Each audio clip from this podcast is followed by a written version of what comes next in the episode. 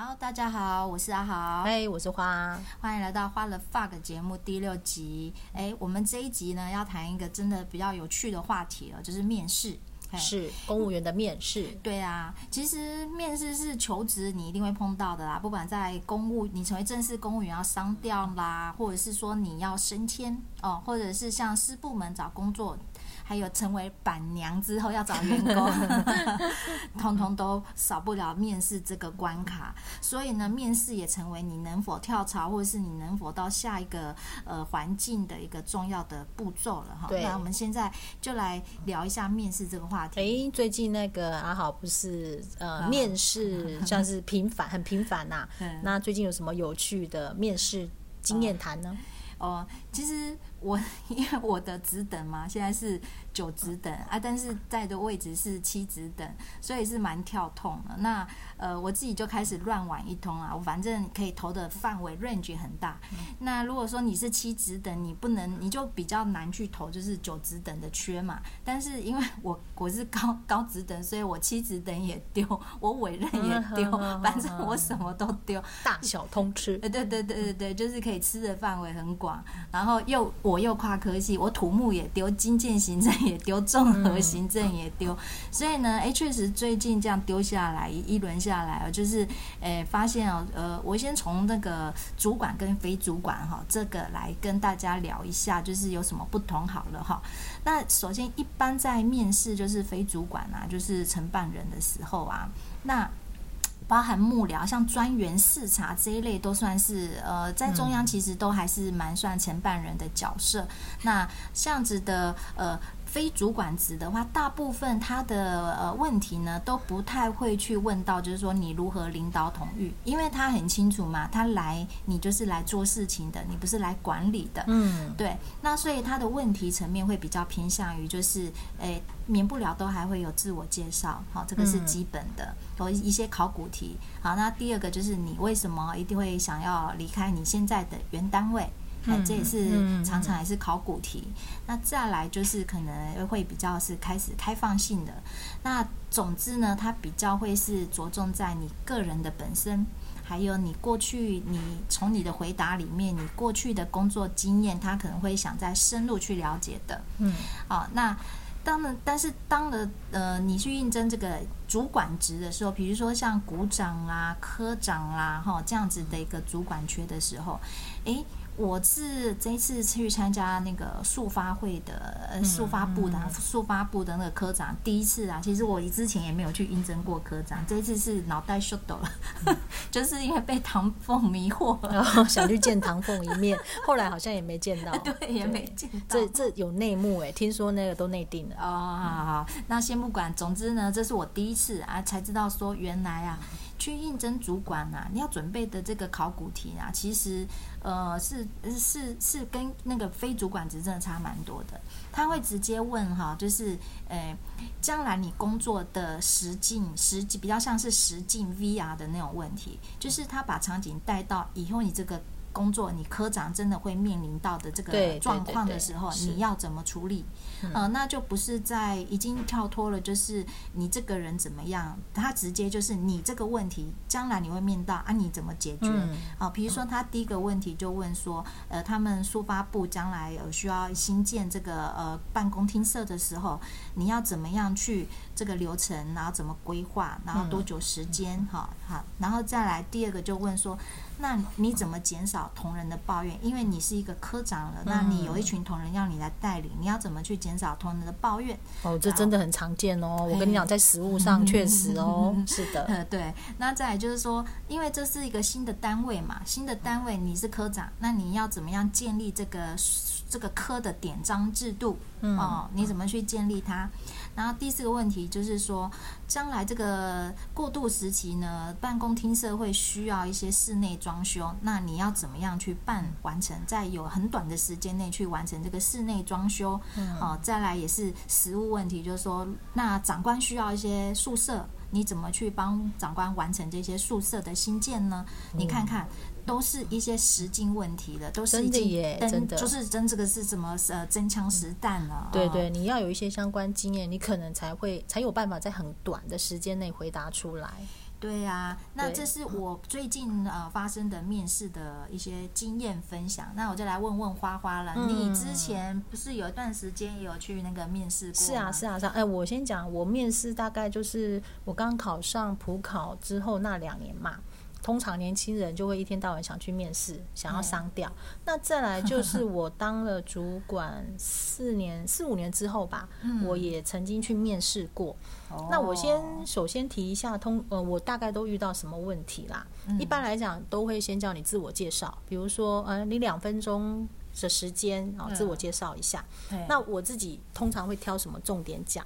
大概我会讲说，我大概有几年是做什么类型的业务，也就是让对方知道说我擅长什么。哦，对，比如说我，我告诉他，我就这样，我有九年半当秘书室主任啊，那他就会知道我有主管的经验。哦，对，那我也会强调说，在这九年半当中，比较特别的是什么？哦，呃，比如说我建立了开完工典礼的制度。哦、呃，我做了行销，嗯，FB、IG 之类的行销，哦，这种这种东西是比较能够跳脱出来，因为可能对方也知道秘书室大概都做什么。嗯，那因为这些东西是比较不一样的，我会把它特别点出来，这是我在自我介绍里面会特别呃比较突出来讲的。嗯，好，那通常也会问你为什么想要离开前单位？对呀，哎，对，这个没错没错。嗯，那。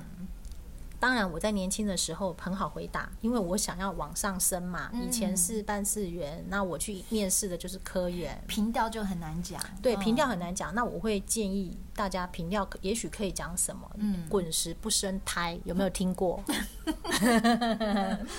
对，这是我们对自己的一种期许嘛。哎，在不同的机关，也许我一是一样的职等哦，职称也许都是科员，但是因为不同的机关有不同的文化，有不同文化是值得学习的哦，哎、欸，你懂吗？我跟你讲，之前我在面试的时候，有一有一个那个台北市的，呃，我就讲资讯局好了，对、哦，那里面的检任官啦，就面试有一点，他就直接戳破你刚刚的说法，哦啊、他说，呃，咱们都是呃圈内人很久了哈，你不用跟我讲表面那一套，哦、你跟我讲一下，他一听就知道我很表面，你直接讲吧，你来面试的真正原因是什么？因为我现在的单位让我觉得很讨厌。对，我告诉你，确实，我之前年轻的时候去应征的那个，我应师范吧，对，然后有一个面试官就直接问我说：“哎，你在你现在的单位有没有什么跟人家起过冲突的事情？”啊，我当时很年轻，我是真的很老实回答他，哎，哦，真的，哎，我就说有，哎，因为我年轻嘛。可是我告诉你，当年轻讲这种话叫做真诚。嗯，哎，那个缺我是有面试上的耶，嗯，后来没去啊？哎，对，我没去，对，嘿。然后那时候我就跟他有，我就跟他讲，呃，是什么样的状况下发生的争执？可是，嗯，也有这个可是，嗯、但我之后再想一想，我觉得当时应该怎么处理比较好？哎呦，好，我觉得你好心机哦。对，各位明白了吗？就是说，你可以很真诚的表达，嗯、但是你必须让对方知道你在这个经验里面学到了什么。嗯，对，对，对，对，好。嗯，就是说，当面试官有质疑你的问题的时候，其实你可以顺着他的质疑就大方。承认是，你就承认吧。对对，既然他想知道真相嘛，哈，那我们就给他一个真相。对，好，然后我们继续往下讲。那通常还会问说，那你来我们这边，你你觉得你可以做什么发挥呢？这时候其实就是要看你去的呃机关的属性是什么。比如说你的长才是出纳好了，那你去面试的也是出纳职缺，你就可以告诉对方说，我可以立即上手。哦，没错吧？对啊，就是这个，真的就是你必须要去看你面试的单位是什么这样子。嗯，那是有一种是转换，有点工作性有点转换跑道。像我这一次去面试那个监理所专员啊，对，嗯，真的完全不一样哎。哎，他是他是也是算是在秘书单位，可是他就会说，哎，但你之前都没有做过有关这个，你都没有一些出纳种就是文书档案管理的经验，那你来这边，而且我们还要还要研考哦，那你这样子。你你 OK 吗？我觉得你会死定了，你还是不要去吧。那个地方根本就不是你发挥所长的地方，但真的个性跟你不合。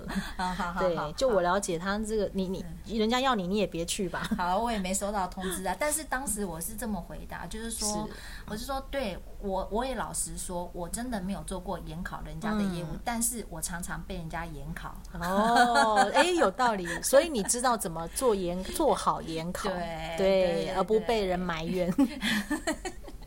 是吧？你看顺势而为，好，对对对。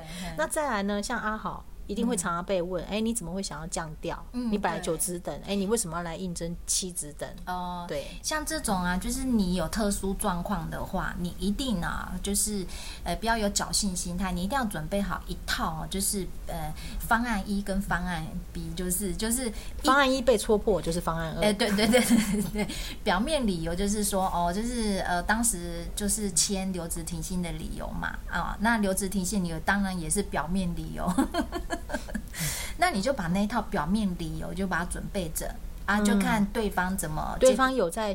有揭开你的疮疤，对，你就讲方案二真实理由。对对对对对对。那表面理由就很多种啊。第一种就是哎，四亲啊，像年纪小一点的小朋友，可能就是留职就是育婴嘛，哈。嗯。那我们年纪大的就是上有老人家，我们就是说四亲嘛，哈。那如果有一些就是可以讲进修嘛，等等，哈，就看你是符合哪一个条件，你就说哦，我当时是因为这些，所以我自愿降掉下来，等等，哦，那就是。是第一个讲自愿降调，就让人家觉得你不是有什么 trouble，你不是能力有问题，对，好，是有一些家庭因素。通常家庭因素大家比较不会多问，嗯，哦，然后再来就可以说，哦，那你那你为什么不回原单位复职？我这个也常被人家问到，我想也是，一定跟原单位有什么过节？哎，对对对，那这时候就要讲那个冠冕堂皇的理由哦，就是说我本来就是做工程的，那我是从技政降调下来，但我下来是转。的是文教行政缺啊，但是我又回不去了，因为原单位就没有工程缺了，嗯、所以跟长官也瞧不出来给我，所以没办法。哦，好好好方案一，光冕堂皇的理由，对对，对对，通常对通常没有一点资质人是戳不破的。是说的也是说的，听起来哎，头头是道。对呀、啊，哎、嗯，对对，所以你就叫。自己要从反复去验证你的说辞里面是否完美无瑕啦，哈、嗯，不要让人家很容易抓到破绽啊。对，好，那可能呢也会问你说，哎、欸，那你现在的单位会不会放你啊？哎、欸，对，这是也有些啦，有些必问题吗？应该是这么讲。当你跟对方聊到有个 feel 的时候，双方产生情愫那个时候，共鸣。对，有时候主考官他比较心急一点，他忍不住就会问这个问题。对对对对。但是这个问题老实说不那么常出现了。哦，但我遇到的通常都会问，尤其是他知道我所在的机关都会说，听说你们那机关从来不放人。哦，对，这时候那怎么办？哎，我就会回答说，我会去努力。哦，对，而且呃，之前也有问过说，啊，你从来不跟我说，这应该这这我会去努力之外，我觉得这应该不是他们要去处理的啦。反正我就是回去以后就会开始努力了。如果我确定之后，我就开始努力。我相信我们的机关是会放人的。对，不管怎样啦，先骗到那个商调函再说嘛，对吧？啊，最后有没有放人是另一件事。那嗯。呃这个地方我们再穿插一段，就是说，嗯、呃，到底哦，商调函来了之后呢，那个中间那种时间上的调配是怎么在下面搓搓的？一般来讲，这个这这是另外一集啊，真的，这要另外一集哦。你这样就讲完哦，真的哦，没东西讲，好吧，好吧，好吧，那就保留一下好了。不过那个好像也没办法讲到一集。总之，我们还是 focus 回来这个面试，好啊，好啊，好啊，好啊。面试完才有机会被伤受到伤掉哈。对，那我还有遇到一个比较奇怪的问题是，那时候我去。面试一个九职等的主管缺的时候，然后呢，当时他们的那应该是属于中央的二级机关吧？中央的二级机关其实蛮大的啦。嗯，然后他就问了我一个火车的选择题，就是那时候在网络上啊流传了一个，就是说啊有一辆火车上面有很多乘客，然后呢，他们现在有轨道嘛，有 A、B 两条轨道，一条轨道呢会会会压死五个坏人。然后另外一条轨道会压死一个小孩，嗯，他就问我说：“那你会选择 A 轨道？”还是 B 轨道？我以为这是网络笑话，还真的没有，他就真的问我这个问题。对，真的假的？对，我那我不晓得说各位你们遇到人家问你这个问题，你要怎么回答？这是我遇过会问我最奇怪问题的一个人。哦、然后我当时回答说，嗯呃，如果我依照公务人员嗯讲究效率、讲究呃最少牺牲的原则，嗯、我会选择 B 轨道，嗯、就是我只压死一个人，嗯嗯，因为。五个人虽然他是有犯罪前科，但他毕竟是五条生命，嗯、所以依照我们公务员的准则嘛，嗯、我会做这样子的选择。嗯，对。嘿，那这是我遇过最奇怪的问题。这真的很奇怪哎，可不可以回答小孩子才做选择，大人不做选择？哎，我觉得这也是一种回答，就是因为我觉得他那个答案并没有特定的标准答案。他可能只想知道说你这个人的个性，或者是你这个人是什么样的状况。可是他听完之后，他如何做判断？这个人是不是他要的、啊我？我不清楚哎、欸，对，这我不清楚哎、欸嗯。对对对。其实你你讲到这个特别问题，我也想到就是说，之前面试也会有有一些类似的问题，就是说他要你去回答回想说，那你在你的呃工作经验里面有没有遇到什么是你最困难、最棘手的呃事情啊？然后你用什么方法去解？去解决它，嗯，对。那我就想说，他问这个问题，他主考官到底他是想听到什么？对，所以有时候听到问题的时候，可能自己呃，变成问题要翻译一下。嗯，然后翻译一下之后呢，再去回答。那像我遇到这个问题的时候，我就会觉得说，那这可能是要我行销我自己最厉害的呃特点吧。嗯，啊，所以我就讲了一个例子，是我特别擅长沟通，去解决了厂商之间争议的问题，这样子。嗯，对对对，嗯，然后接下来，哎，好。我们都有面试过别人的经验，对，没错，没错。除了被人家面试以外，也被人家，我们也面过人。对，我们怎么看别人？我们怎么看来面试的人哦？对对，对。其实，首先我会先看对方的穿着，先穿着仍然是第一印象。但是这样可以啊？不行啊！怎么会穿个 T 恤来呢？我的妈呀！T 恤绝对不行啊！应该是说不够正式。哦你如果外面套一个西装外套，可能还好一点。但是因也许我比较刻板吧，我会觉得，毕竟你来面试，你还是要让人家看起来。是整齐干净，然后就是哎，我是要出来上班的样子。但我有发现，现在有一些年轻人就是真的穿的很随便。嗯，对啊，对啊，现在真的很少说一定穿什么衬衫。对，那我还是建议大家可能尽量还是要正式一点。我自己一定是还是会穿衬衫啊。哦，对。那再来，呃，我我会看一下他在面试过程当中手机有没有响。因为我们确实也遇过有一些来面试的啊，一边回答问题，手机一边响。哦，这真的有点夸张。对，那他到底接还不接？哎，他就会一直说不好意思，不好意思，然后、哦、对，然后才把手机关掉。哦，对。那再来是说，呃，一般我们问问题的时候，呃，对方会不会把它记下来？他可以准备纸笔，因为我们可能问的问题会很多。那他如果没有记下来，他可能没有办法记住我们问的每一个问题。哦，对，因为我觉得这个会这种细节其实是关乎他在处理事情的一种处理的方式模式，他自己本身的呃，应该怎么讲？就是如果今天长官交代任务的时候，他如果都是用听的，他真的能百分之百听下去吗？嗯，但是他如果有把他记下来的习惯。也就是说，他才能够有条不混的呃，把每一件长官交代的事情都处理好。嗯，我看的是这种比较细节的。那再来是我会看他回答问题的呃口气跟态度。嗯嗯，对，呃，如果说他也是很有条理的去回答这些问题，呃，你就会知道这个人的思绪。是很有逻辑的哦、欸。那如果他是跳来跳去的，你就会发现说，这个人可能他的思绪会比较飘荡。嗯，他以后处理事情可能会比较没有办法那么周全。嗯，对。呃，像我以前是面试的话，比较都是比较是约雇人员呐，哦，比较少去应试面试到就是正式人员这一块。但是我觉得啊，其实面试最重要就是在看，就是刚刚花花讲到的谈吐啦。嗯，因为谈吐过程就可以感从诶女人的第六感，可以感觉到对方的心理状态，或者这个人他是否是一个正常人。嗯，确实以前我们有应征到有一个人啊，我就就是我们大家。面试完之后，我们三个异口同声说：“这个人怪怪的，有精神疾病。嗯”你因为你立刻有那种 feel，对对，所以其实我我常常就在想，就是说，像我们履历上面已经资料都很完整，为什么还要做一次自我介绍？因为履历上面写的都太怎么讲，不够实在。而且通常呃，面试官不会看。对，因为我觉得就是说，我们在职场上还是没有办法只纯靠文字去。没错，没错，没错，还是要看这个人的表达，口语表达。对对，对，所以其实自自我介绍，他其实，在面试官只是想要知道说你这个人的口条或者呃，你的沟通能力如何而已。对，其实像各位听节目听到现在，应该也可以感受到我跟阿豪两个人的逻辑。是怎么样的顺序？没有很好，所以升不上去。我被淘汰了吗？还是我被录取了？好啊，最后啦，我再讲一下，我最近其实面试的时候，我会多看就是面相，嗯、因为呃，开始接触一些。跟面相比较有关的知识的时候，它是因为面相是个统计学，嗯，比如说下三百跟上三百的人，就最好不要用，就通常都是凶神恶煞类的。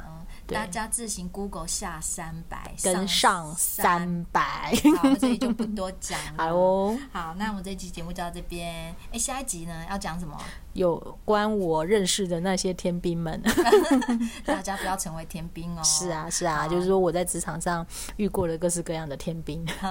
对，好，那这期节目到这边，拜拜，拜拜。